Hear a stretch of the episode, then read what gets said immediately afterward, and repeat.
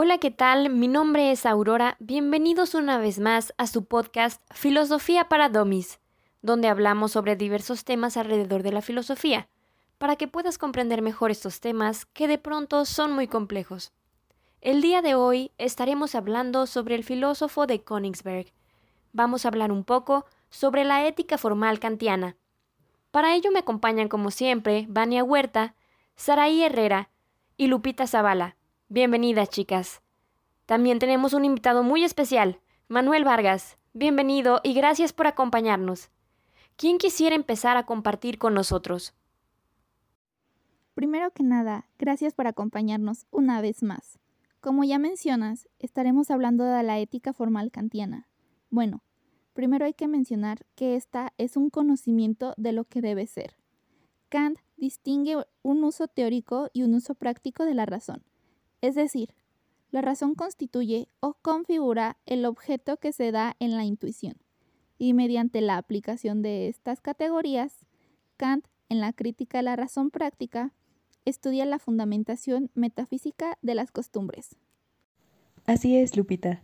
La ética formal defiende que un criterio meramente formal nos permite decir si una conducta es buena o es mala. También nos permite separar o delimitar las conductas buenas de las malas. Este criterio consiste en fijarse en la posibilidad de la universalización de la máxima. ¿Podrías explicarnos qué es una máxima según Kant? Déjame contestarte eso, Aurora. Una máxima es la regla que el individuo toma como principio por razones subjetivas. Es decir, que es un principio meramente subjetivo del querer. Según Kant, contiene tres aspectos fundamentales, como una forma, una materia y una determinación. Así es.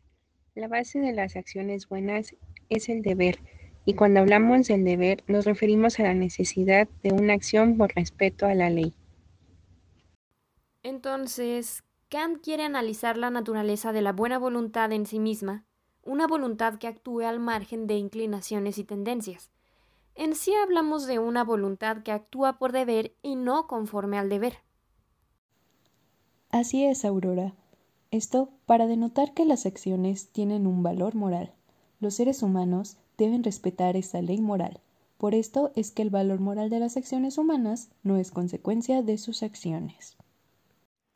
Cabe mencionar que el conocimiento moral tampoco está determinado por el conocimiento, sino más bien el objeto de la moralidad determinado por ciertas condiciones a priori de la moralidad.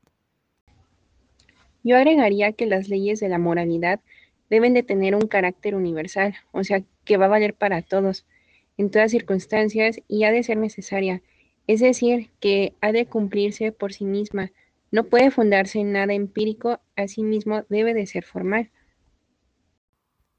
¿A qué te refieres con esto, Sara?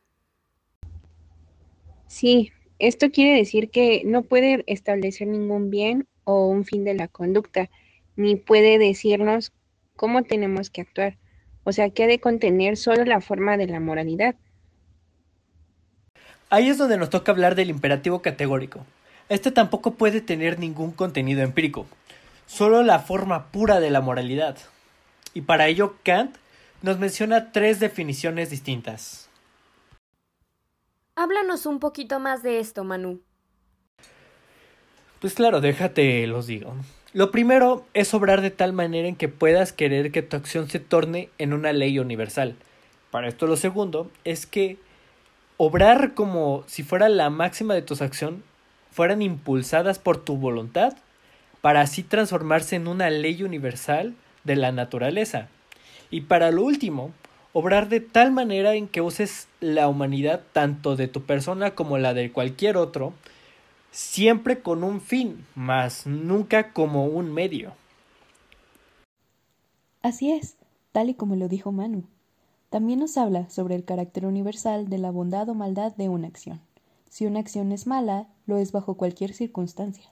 Aceptar una excepción implicaría aceptar las condiciones del mundo en la determinación de la voluntad y por lo tanto la heteronomía de la ley moral. Esto quiere decir que si está mal mentir, no vale ninguna mentira, ni la mentira piadosa, ni la mentira como algo necesario para evitar un mal mayor. por lo que actuar por deber significa lograr la concordancia absoluta entre los deseos del individuo, o sea, sus valores, y los principios universales de la ley moral. Este es un tema muy interesante que sin duda nos da para seguir compartiendo en otros capítulos. Pero por hoy es todo. Muchísimas gracias Sara, Vania, Lupita y Manu por acompañarnos en este día. Gracias a todos los que nos escuchan aquí en Filosofía para Domis. Mi nombre es Aurora. Hasta el próximo día.